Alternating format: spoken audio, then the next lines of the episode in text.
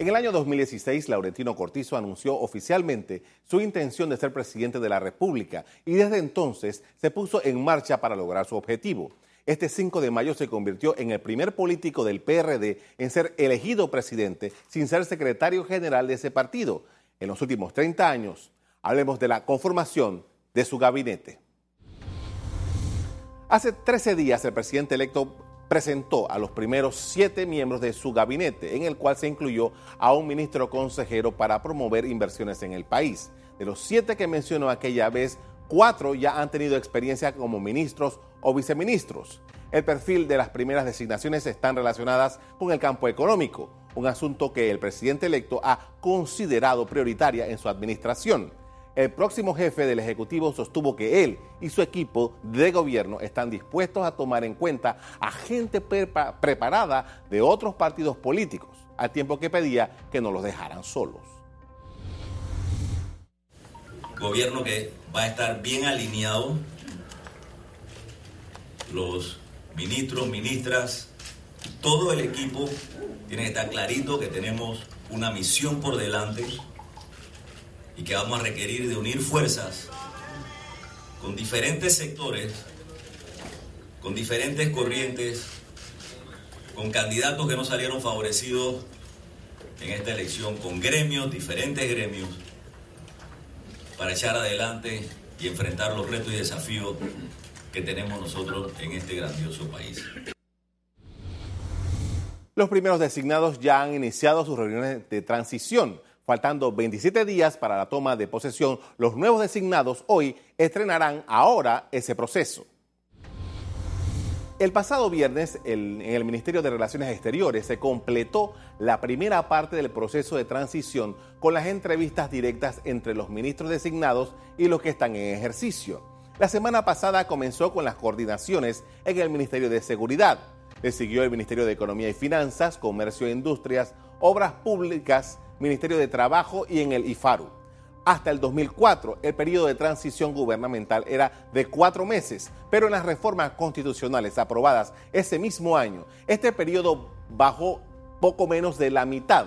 La toma de posesión que la Constitución antes fijaba para el primero de septiembre se estableció en el primero de julio. Como hemos visto, Laurentino Cortizo presentó a otros grupos de figuras que le acompañarán en el ejercicio del poder público y en el que se destacó el número de mujeres designadas. En términos generales, en este nuevo grupo de ministros resalta la experiencia en la administración pública de los designados, dos de los cuales ya fueron ministros durante el gobierno de Martín Torrijos. Son ellos Rosario Turner y Samuel Luis. Al ver la lista completa de ministros, llama la atención de que salvo el caso del ministro de Economía y Finanzas, Héctor Alexander, los futuros ministros son parte de una nueva generación de figuras. También vale resaltar que en el gabinete de Cortizo habrá tres miembros del Consejo Ejecutivo Nacional del PRD. Son ellas Doris Zapata, primera vicepresidenta, Eira Ruiz, segunda subsecretaria, y Rosario Turner, tercera subsecretaria. El presidente electo se comprometió en crear un Ministerio de la Mujer, pero en esta oportunidad no lo anunció como sí lo hizo en el caso de la cultura. Laurentino Cortizo dijo sentirse complacido con el equipo que designó para ser sus ministros. Sostuvo que están comprometidos con el país y la defensa de Panamá. Nuestro invitado esta noche, Roberto Eisman, fundador del diario La Prensa. Buenas noches. Buenas noches, Carlos. ¿Cómo está? Bien, gracias. Encantado de tenerlo acá para un poco analizar esta situación. ¿Cuál es su primera impresión ya con el paquete completo de los nuevos miembros del gabinete? Bueno, la segunda camada que se conoció hoy, yo digo que deben ser muy buenos porque no los conozco acá casi ninguno.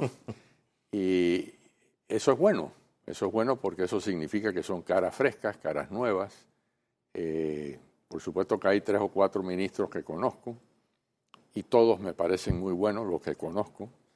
Así que creo que en términos generales el gabinete es un gabinete que se ha nombrado por mérito, profesionales que tienen la capacidad para hacer el trabajo que se les está asignando.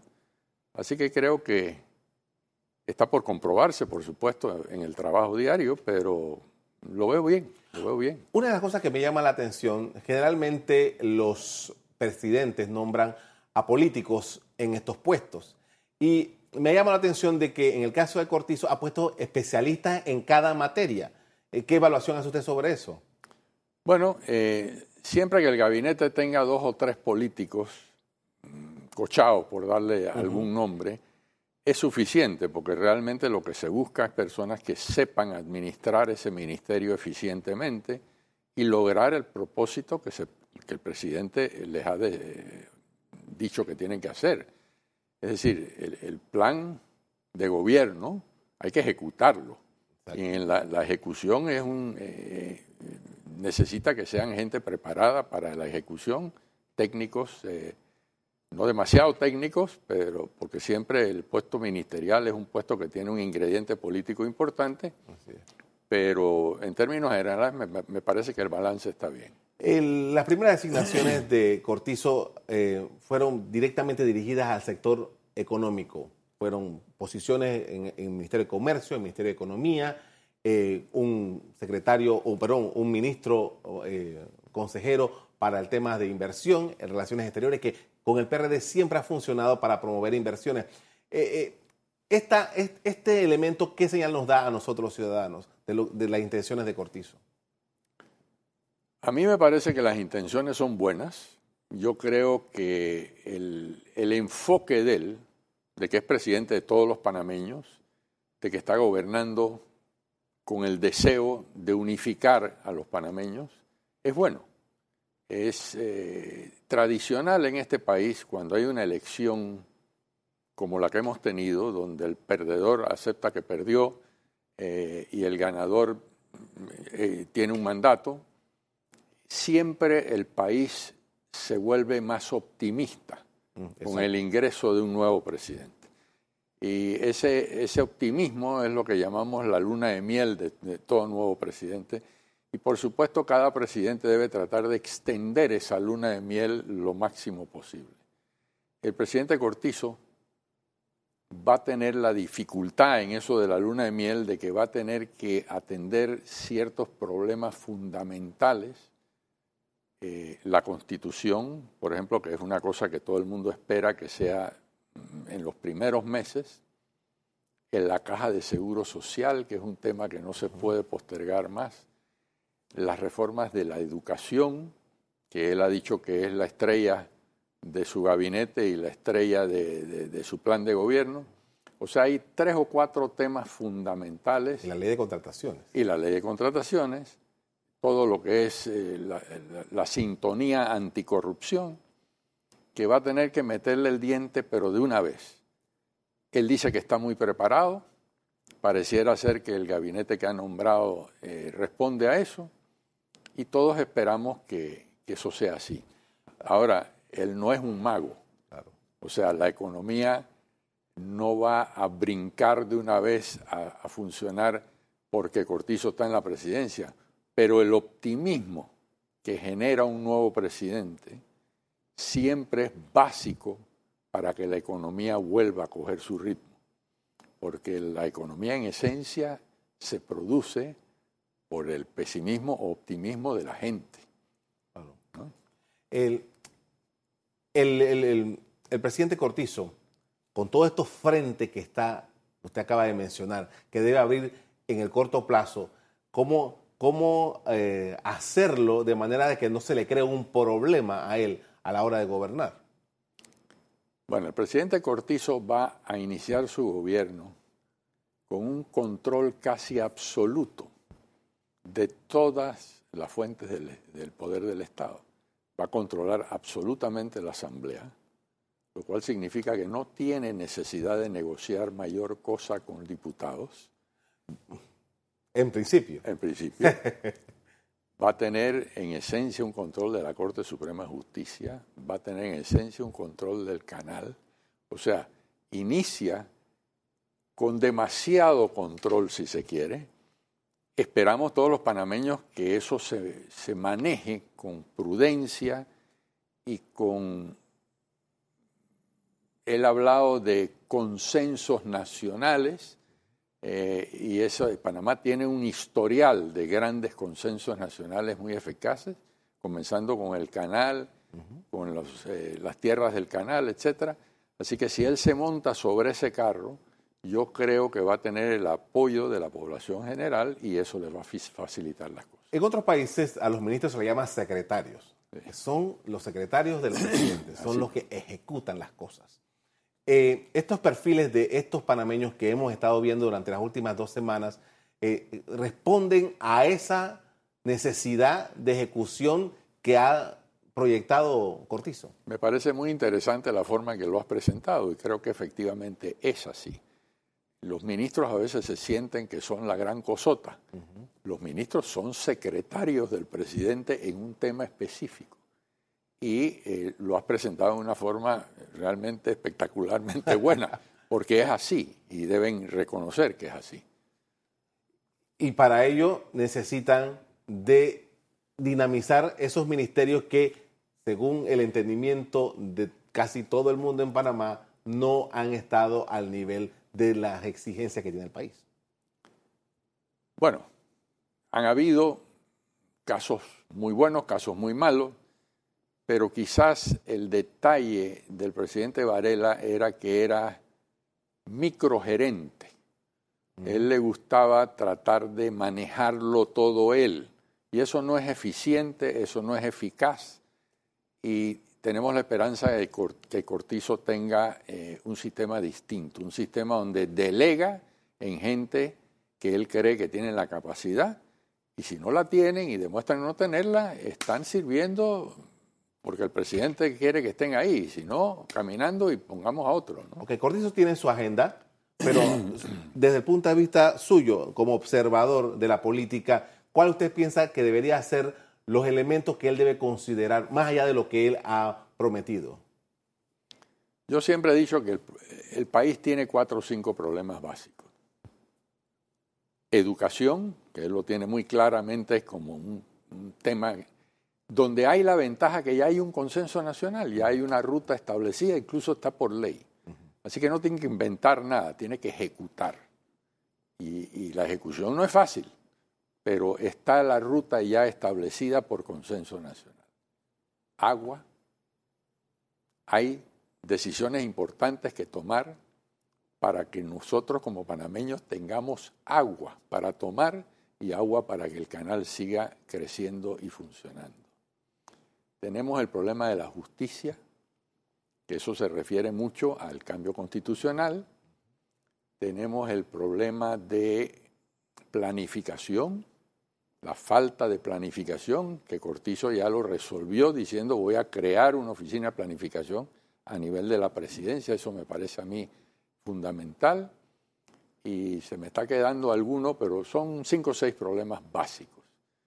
Lo demás es complementario a esas cosas básicas que necesita resolver. Una de las cosas que más se ha discutido y que, bueno, ya el, presidente electo ha dicho que va a, entrar a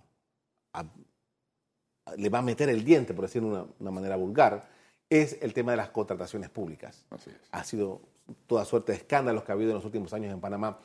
¿Cuál debería ser la perspectiva para esos cambios que necesita esa ley? Es que eso ya está diseñado. Eso está diseñado desde el inicio del gobierno de Varela y fue prometido por Varela y no se hizo. Así eh, ¿Por qué no se hizo? Dios solo sabe, porque los escándalos siguieron y eso es, eso es uno de los déficits del gobierno Varela. Tiene algunos positivos muy importantes, eh, la relación con China, eh, hay dos o tres cosas por las que vamos a recordar a Varela, principalmente por las relaciones con China. Pero tenemos la esperanza que Cortizo cumpla con eso, inmediatamente, eso está diseñado, la ley existe, el, el anteproyecto existe, no hay que inventar la pólvora, ya sabemos lo que hay que hacer. Esta, usted mencionaba hace un rato que Cortizo tiene todo el control. Ese control eh, hay que tenerle cierta reserva con ese control total. Eh, una asamblea que tiene esa mayoría absoluta eh, puede ser absolutamente problemática en algún momento. ¿Cómo, cómo manejarlo? Con mucho cuidado. Con mucho cuidado porque no solamente tiene el potencial de tener problemas en el control, sino que tiene que asegurarse que la población no sienta que se está ejerciendo un control férreo. La población quiere eficacia, pero ojo que eh, demasiado control prepotente puede traer un boomerang que nadie quiere, ¿no? Nadie quiere. Eh, acuérdate que la democracia es pesos y contrapesos. No va a haber pesos y contrapesos. Eso va a poner una presión muy grande, más grande de la que ya tiene sobre los medios de comunicación, que han estado, o debo ser, hemos estado, aunque ya yo estoy retirado del asunto, hemos estado ejerciendo lo que debió haber estado ejerciendo el sistema judicial. Pero como el sistema judicial ha estado nulificado, son los medios los que hacen conocer los escándalos y las cosas horribles que han estado pasando. Y ha habido una ciudadanía mucho más activa con esto de las redes sociales, ¿no? Sí. Y eso, eso es bueno para la democracia. Por supuesto, e, es, son medios democratizados, por decirlo así, ¿no? Eh, no hay control de los medios ya en, la agenda pública, ¿no? Así es. Y nosotros podemos esperar que eh, con este ambiente de optimismo que usted mencionaba al principio, entonces algunas cosas comiencen a funcionar en los, próximos meses, digamos, a mediados del próximo año? Sí, yo creo que sí. Yo creo que, yo creo que eh, digo, Cortizo adquiere el poder en una situación muy favorable, a pesar de ser una elección con treinta y pico por ciento. Digo, también fue treinta y pico por ciento Pérez Valladares y terminó haciendo un gobierno razonablemente bueno. Eh, así que eso, aquellos que dicen que si no tenemos segunda vuelta se acabó este país, yo no creo en eso. Porque la segunda vuelta es una falsedad. O sea, vamos a, pegar este con el otro y, salimos con una mayoría, pero es una mayoría falsa, no, no es real. Así que a mí no me preocupa lo del treinta y pico por ciento. Yo creo que él es el presidente de todos los panameños, se ganó la elección y todos tenemos que rogar de que el gobierno de Cortizo tenga éxito. Siempre tenemos que rogar que el gobierno tenga éxito, no importa de quién sea. Muy bien, yo creo que hemos, hemos estado elaborando. Yo siento que, no sé si usted eh, concuerda conmigo, que eh, hay mucha expectativa con el nuevo gobierno y, como usted dijo al principio, eh, los ministros que no se conocen, entonces ellos van a tener que hacer un esfuerzo especial para que la gente no solamente los conozca, sino que pueda entender lo que ellos van a hacer en sus posiciones. Además, Cortizo tiene una tarea de hacer equipo. Esta gente se conocen, pero nunca han trabajado juntos. Así que ahora tienen que hacer equipo para que sea una sola unidad la que esté funcionando. Eso depende mucho del liderazgo del presidente, por supuesto, que ha demostrado capacidad de liderazgo. Obviamente es un presidente que gana la candidatura por encima de toda la cúpula de su partido y entonces gana la elección. Así que eh, el hombre está ahí porque se merece estar ahí. ¿no? muchísimas gracias por acompañarnos esta noche. A ti.